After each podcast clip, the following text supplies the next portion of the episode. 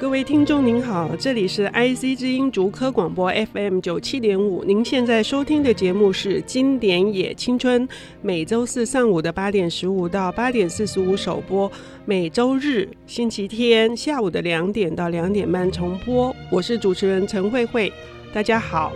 欢迎继续收听每周谈经典。今天来的特别来宾呢，呃，上一期他也大驾光临，是台湾出版界的生力军启明出版社。我还要再说一次，启发的启，明白的明。我不知道等一下圣修要怎么介绍哈，但是呢，林圣修他非常的呃勇敢。我们要用这两个字形容他，因为他在美国用遥控的方式。在台湾成立了一家出版社，目前出版了四本书，而且都引起了呃很大的关注啊。那第一本我们上个礼拜已经介绍过的是窝囊废的浪漫情史，是德国文学。这个礼拜要讲的这本书呢，是我这个很长一段时间以来，我很想要大量写笔记的一本俄国文学，而且这个作者呢。我以前的这个恕，我虽然是自诩为大量阅读，但是对他也不是很熟悉的。这个作者叫做莱蒙托夫。好，那圣修你好，大家好，我是圣修。哎，圣修，非常谢谢你为我们引进了这么特别的呃作品哈。这本书的书名是《当代英雄》。嗯。当代英雄听起来很有气派呢，可是呢，故事却可能不是那么回事。但是我非常非常的喜欢这本书哈，这个作品，你可以跟我们介绍一下这个特别的作者吗？因为好像真的不是那么耳熟能详。哈、嗯，呃，莱蒙托夫他是十九世纪初的作者，那他在俄国其实跟普希金算是齐名，算是他们的文学文学之父之一。那他对当代的文学影响非常深远，呃，他写的小说不多，而且他很早就过世，在二十七岁的时候就过世了。嗯嗯。嗯，那他呃，他是一个蛮蛮冲动、蛮浪漫的人。你你好像对那个十九世纪或十十八世纪情有独钟哈，因为上本书距离我们两百二十几年哈，那这本书整整两百零一年哈，因为那个作者。这个莱蒙托夫是一八一四年出生的，算一算应该是中国的清道光年间。你你你觉得为什么你在我们这个现代，你还想要出版这样子的一本书呢？其实我我在选书的时候，我没有特别去要挑选一个年代，我是就是看这本书的文本，那对他的感觉。嗯，那这本书我我读到心里实在是超级澎湃的，非常的纠结。这么纠结就是很有共鸣啊，那我就想要介绍给大家认识这样。嗯，嗯，所以呢，他你刚刚说的他是跟普希金齐名，而普希金是俄国文学之父。那有人有一个说法说，普希金是俄国的诗歌的太阳，然后莱蒙托夫是俄国诗歌的月亮。我觉得这比喻非常非常好。所以月亮呢是阴晴圆缺，而且呢。还有乌云遮过，这是你感觉你你刚刚说你读的会很澎湃，然后你甚至偷偷透露你不太敢读的原因吗？呃，对啊，我觉得我觉得这个形容很好。嗯、俄国诗歌的月亮，它它可能有一点呃，算是黑暗吧，但是就是这个纠结是非常非常诚实的，就是。你不会，你不会讨厌他，不会觉得说这是一个很黑暗的东西。为什么是呃书名叫《当代英雄》？可是我读到的这个故事，他不是个英雄啊，他是个痞子啊！你 对不起，我用那么强烈的字眼，因为可能读者如果认真来读这本书哈，你可能用的形容词会比我的更严重啊，就是可能会把他骂得个臭头啊。可是你可不可以告诉我们，他究竟是一个什么样子的故事呢？作者在序里面就说了，这个这个名字是一个反讽。他说，如果你的读者读不出来的话，那那就糟糕了。那这个里面的故事，其实他他就是在讲这个人他内心的追求。他身世不错，然后受过良好的教育，然后他就是一直在追寻他人生的意义在哪里。那因为他从小好像他想要的都得到了，得到以后又想要更多，就是有一种欲求不满的感觉。那这个欲求不满，在他里面，他就一直在检讨说，那那怎么办？我人生的目的在哪里？嗯，就就是这样一个很诚实的一个自述，让我们呃会有一种纠结的感觉。诚实的自述，就是说，所以它是个类似是忏悔录吗？像卢说的忏悔录这样子的。呃，性质吗？他像是自己写的一个笔记，然后他他这个故事是这样，他自己写的一个笔记，然后后来、嗯、后来交给朋友，然后朋友又交给别人，然后别人就把它刊登出来，所以他他里面意思其实他作者其实他没有想要把这个。内心的事情揭露出来的，嗯，所以他到底做了哪些坏事？他必须忏悔。像像是他他期间就是喜欢上一个女生吧，那就是吸引到那女生，两个人很好，但是后来他腻了，又把她抛弃掉，就是又换换了一个女生这样子，好像不止一次，对不对？对，他周而复始的不断在重复这种。不良的行为 是，但但这其实就是当时俄国那个多余人物的一个典型啊。哦，说到俄国的多余人物呢，可能等一下花更多的一时间一起来谈。但是呢，我们先说回这个主角叫做毕巧琳。对，好，毕巧琳呢，事实上她是一个轻佻薄幸，好，表面上好，然后她见到漂亮的女生，就是呃，见一个爱一个追一个。可是呢，最终当他达到目的，当女孩子开始对他表示爱意，而且深深的陷入爱河的时候，他就真的是始乱终弃。对，问题是为什么是这样子的一个故事？我说我很久以来没有一本书让我很想要一直画重点，然后抄笔记的，是它里面有很多动人的对于他这种不良行为的 不良行为的一种。自白是那呃，等一下，嗯，顺修也可以跟我们分享一下，就是说为什么明明是写一个这么的糟糕的这样子的一个男主角，可是我们读完之后，我们不但不讨厌他，我们还想要更加的这个亲近他。你你觉得这个原因是什么？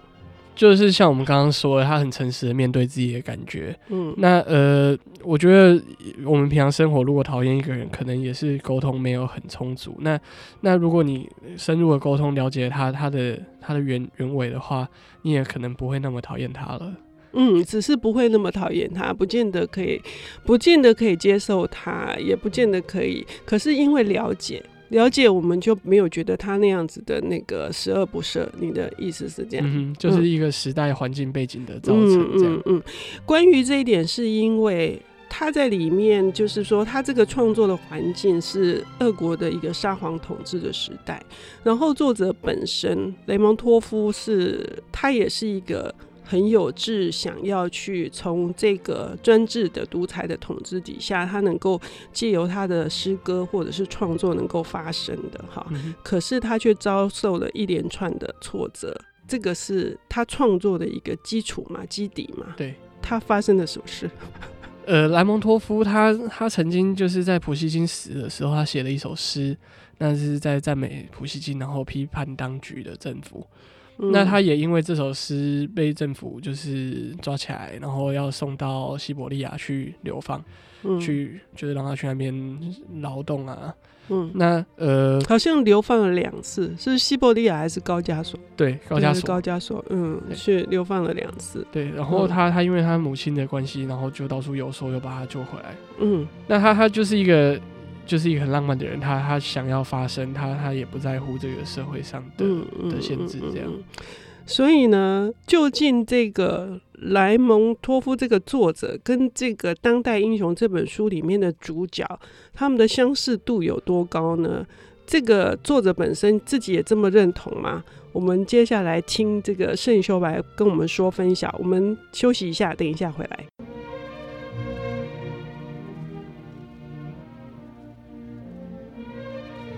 欢迎回到 IC 之音竹科广播 FM 九七点五，现在进行的节目是《经典也青春》，我是陈慧慧。我们今天聊的经典是俄国文学作者雷蒙托夫，其实他是莱蒙托夫啦，这是译音的这个差别的《当代英雄》这本书。我们请到了特别来宾是启明出版社的林圣修。圣修刚刚已经提到了说，这本是一个浪荡子的自白，然后这个自白因为非常的真诚。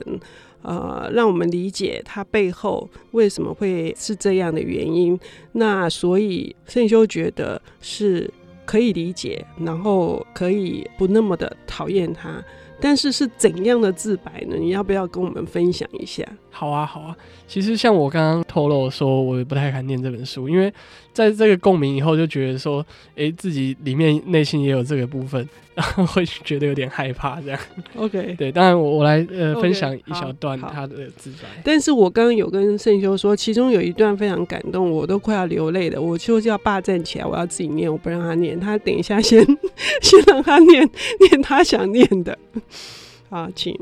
我有心去爱全世界，却没有人理解我。于是我学会怨恨。我的青春岁月就在与自己和世界的斗争中安然度过。由于害怕讥笑，我把最美好的感情埋藏于内心深处，于是他们就在那儿死亡。我说真话，却没人相信，于是我开始说谎。通晓社会的人情世故之后，我变得处事圆熟，却看到有人不按此道，也过得很快乐，而且毫不费力就享受到那些我煞费苦心去追求的好处。于是我心生绝望。这种绝对不是手枪枪口所能治愈，这是一种冰冷无力的绝望。它隐藏于亲切的态度与和善的笑容之下。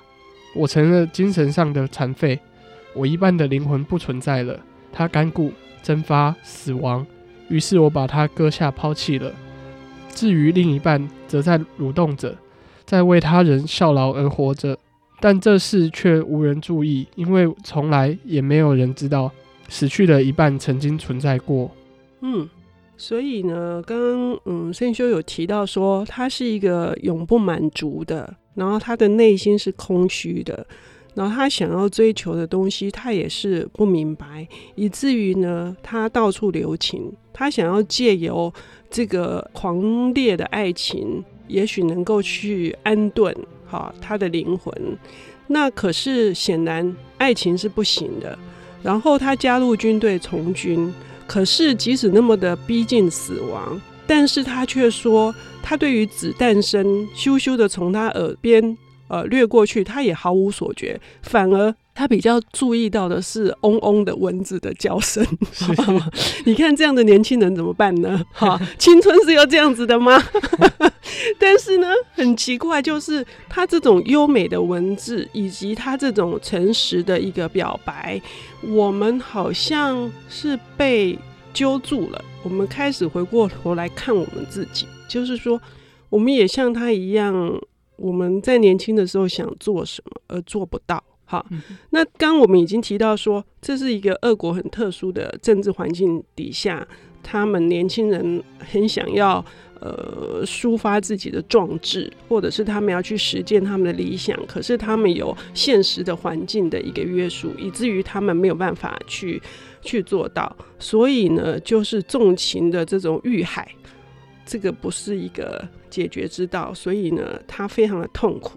那这样的痛苦感染到了我们，哈，我觉得这个书里面，我刚刚说有一段，其实有两段我要自己念，但是我实在不好意思一下念这么多段，但是呢，但这段话实在是，他说我曾经有过崇高的使命，因为我感觉到我心灵充满无穷尽的力量，可是我猜不透这使命，我沉溺于空虚无益的男欢女爱，我纵欲。哦，我从玉海滔滔的烘炉中走了出来，变得又硬又冷，就像铁一样。可是我却永远丧失了人生最美丽的花朵，是什么呢？也就是追求崇高目标的热情。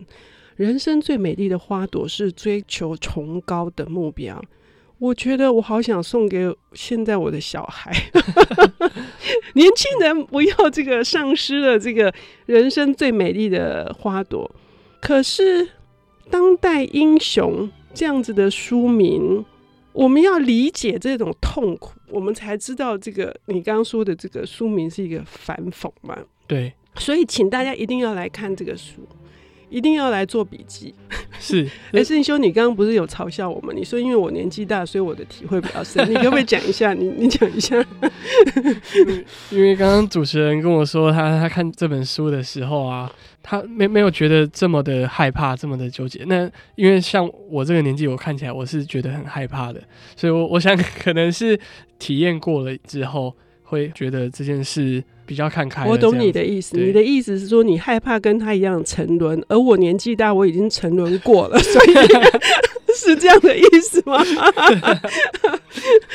可是呢，我真的很相信文学文字的力量就是这样。就是说，不管你是什么年纪读，就像我第一次读它，我还愿意继续读它。就是不管是。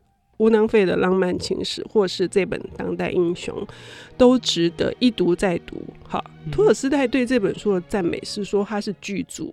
对，契科夫他说他把它当成学校的课本教材，也是受惠很多。对，哈，所以呢，我非常感谢圣修，就是你出版了这样子的一本，就是让我们真的回到青春时代的一本大作品。但我现在最大的愿望是希望更多的年轻人愿意去接触它，因为我我觉得这东西听到经典文学觉得有点害怕，但是它一点都不艰深，读起来很有感觉。哦，对了，很好，就是说我也要谢谢一下译者宋云生先生，他译的非常好，完全这语言是现代的语言，完全没有隔阂。就是你知道，你们都知道我读俄国文学，我以前的立志要读俄国文学系的啊。可是你知道那个人名哦，你就一串有三四个，你看了就头晕了，对不对？对。可是这本书没有，你毫不为这个落落等的这个的人名，你不会觉得它是一个一个障碍，因为他他一笔非常好，然后他故事的那个呃人物的塑造非常的精彩生动。窝囊废的浪漫情史体会到的是一种古典的那个扎代山老师的这个他的氛围的美的塑造，美学的这个部分的造诣，也使得那本书是呃值得细细品尝的。是，嗯，所以你做了好事情，谢谢。我我常常自己也这样安慰自己，嗯嗯，觉得哦，这我至少做了一点有益的事情。对，所以呢，继续继续给我们出版这些好书。好，我我会的。好，对不起哦，这今天好像主持人话太多了，会不会？主持人不是还有一段要跟大家分享吗？对对对，这一段哈，我几乎要泪如雨下。这个是作者他本身的诗，叫做《凡》，是这本书是一种自况，其实是可以跟《当代英雄》这本书做一个呼应的，就是说他的这个茫茫不知方向这样子的一个的心情。嗯浪漫的海雾中，孤独的帆儿闪着白光。他去异乡何所求？骚动不安的船儿祈求着风暴，仿佛风暴中才有宁静。我都起鸡皮疙瘩了。就是骚动不安的船儿祈求着风暴，仿佛风暴中才有宁静。骚动不安的青春的灵魂，你们做了这么多。这个轰轰烈烈的各式各样的冒险跟出走，也是为了要找寻内心的宁静吗？这是经典的力量。所以呢，欢迎大家来读书，《当代英雄》启明出版社。那我最后呢，要谢谢圣修今天来现场，谢谢你，谢谢大家。OK，好，今天的节目进行到这里。本节目是由 IC 之音和 Readmoo 阅读最前线联合制播。如果对节目有任何的建议和指教，欢迎在 IC 之音网站交流会堂留言。下周同一时间，请继续收听《经典也青春》。